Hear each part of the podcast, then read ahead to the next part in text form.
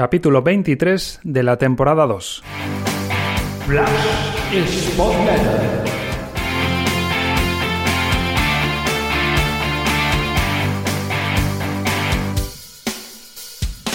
Comenzamos a hablar de ese Cartagena 1 Sporting 0, segunda derrota de la temporada, en un 11 donde David Gallego presentó bastantes rotaciones. Estaba claro que habiendo tres partidos esta semana iba a haber modificaciones, pero lo que uno podía pensar al ver esos cambios es eh, dos reflexiones. Una,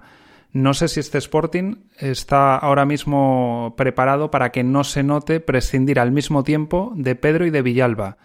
y dos, eh, los dos futbolistas que actuaron como titulares en las bandas eh, eran Gaspar y el Puma Rodríguez,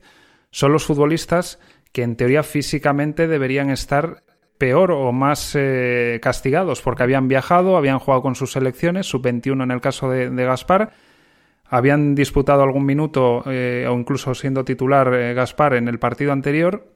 y no sé si ahora, viniendo el partido de martes, era el momento propicio para que fueran los dos titulares en, este partido. A mí me sorprendió que no fuese Aitor titular y que se repartiesen los minutos en el partido Gaspar y el Puma, que como digo, a priori parecía que llegaban más castigados, con más minutos en las piernas, con viajes de por medio y, y demás.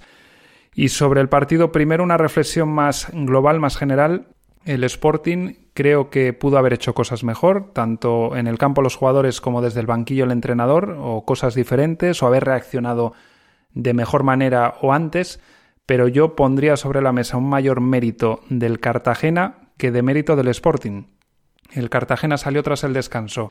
y pasó por encima del Sporting, eh, posiblemente haya firmado sus mejores 45 minutos de la temporada, y el Sporting no pudo eh, sobreponerse a eso. Eh, como digo, se pudieron hacer cosas diferentes o mejores o antes de tiempo, pero yo en la balanza de, méritos o esas cosas que tendría que haber hecho mejor el Sporting y méritos del Cartagena, le doy mucho más peso o más influencia al aspecto del mérito del Cartagena. porque en realidad el partido eh, se jugó en los 90 minutos a lo que quiso el Cartagena, incluso en el primer tiempo. Yo veía en el descanso lecturas muy eufóricas y optimistas en el sportinguismo, y hombre, había razones porque el equipo eh, parecía tener un poco de superioridad sobre el Cartagena, al menos a, los golpes, con las ocasiones que había tenido, había tenido tramos de partido con eh, jugadas muy meritorias y de peligro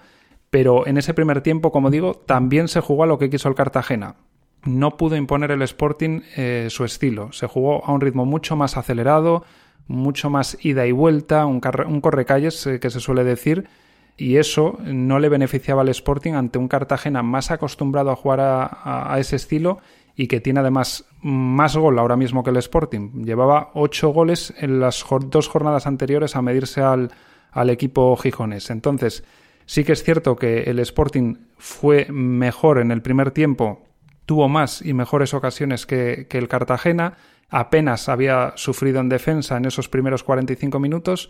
pero ya se estaba jugando a lo que quería el Cartagena y que luego la segunda parte se intensificó mucho más. De ese estilo, como digo, más acelerado, más precipitado, con más imprecisiones, con más errores en los pases, eh, más vertical, eh, eh, ese corre calles ida y vuelta, solo hay una excepción mm, que recuerde yo en esos primeros 45 minutos, que es una jugada muy elaborada del Sporting, que incluso arriesga a Mariño desde atrás, prácticamente metido en la portería, abriendo hacia la derecha, empieza a jugar el equipo y llega por esa banda y acaba rematando el Puma. Pues quitando esa excepción de jugada, el resto, como digo, se jugó a lo que quiso el Cartagena. En la segunda parte eso se intensificó aún más. El Cartagena modificó el esquema, hizo cambios, entró Gallar, que fue decisivo porque tuvo eh, una segunda parte mm, brillante y, volvió loco al Sporting. Tejera aportó también mucho criterio, mucha verticalidad, mucha fluidez de balón desde el centro del campo.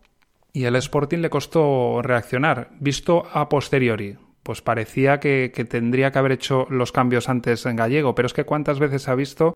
eh, y más cuando juegas fuera de casa, pues que el equipo local sale los primeros 5, 10, 15 minutos un poco en tromba y a, intentarlo y luego se va calmando. Y al Sporting le ha pasado con otros rivales, lo que pasa que luego, a partir de esos 10-15 minutos de arreón,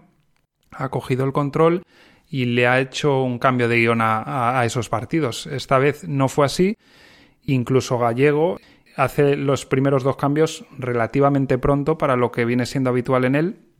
pero no fue suficiente. Y yo ahí la reflexión que hago si ya tendría que haber salido Pedro incluso cuando salen eh, Villalba y, Aitor, porque se estaba mm, necesitando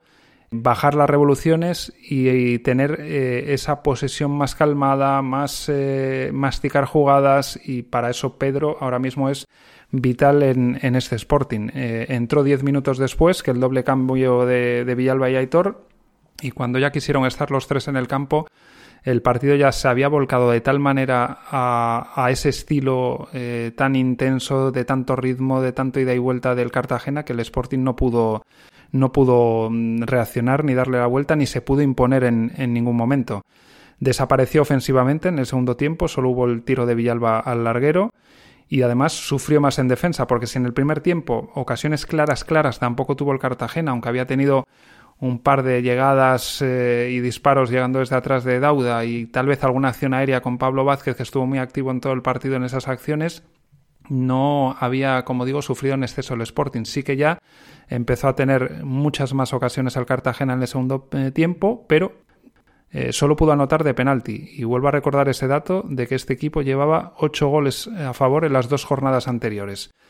Es cierto que también se puede pensar que Gallego debió retirar a Kravets antes, tenía amarilla y por esa banda le entraba mucho Gallar. Es cierto que además Puma, que estuvo muy activo en ataque en el primer tiempo, en defensa, o no se implica tanto o no tiene esa capacidad de ayuda defensiva tan grande como la tienen jugadores como Aitor o, como Gaspar, y Kraves estaba sufriendo mucho y la consecuencia es pues acabar haciéndose penalti y esa tarjeta amarilla. Como digo, eh, se tenía que intentar pasar a controlar más el ritmo del partido y eso pasaba por tener la pelota y el Sporting no lo consiguió en ningún momento y de hecho pasa de tener un 53% de posesión en, el primer tiempo a solo un 42% en, el segundo. Ya luego encima con 10, pues obviamente no, no pudo eh, prácticamente reaccionar al gol de penalti del Cartagena.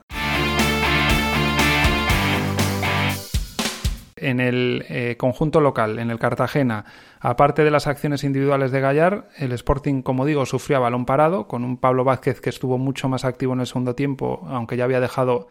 pues algún atisbo en el, en el primer eh, periodo, y mucha producción ofensiva del Cartagena en, en, balones aéreos y en intentar hacer daño por ahí al Sporting. 15 cornes, que encima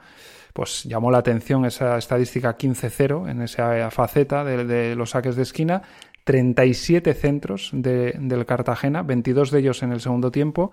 y 18 ocasiones en todo el partido, con eso sí, solo 5 a puerta. Uno de ellos ese gol de, penalti de Rubén Castro. Y decía antes que el Sporting eh, ese estilo no le favorecía y le hace estar más impreciso con balón. En ningún momento se pudo eh, imponer teniendo un poco más de posesión y tratando de hacer unas jugadas más masticadas, más pacientes, con un ritmo más bajo.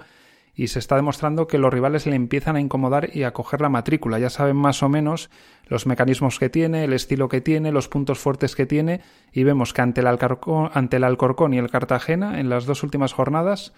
ha tenido dos de los tres peores registros de la temporada en cuanto a porcentaje de acierto en pases. O sea, dos de los tres partidos con más eh, bajo nivel de acierto en los pases, con más,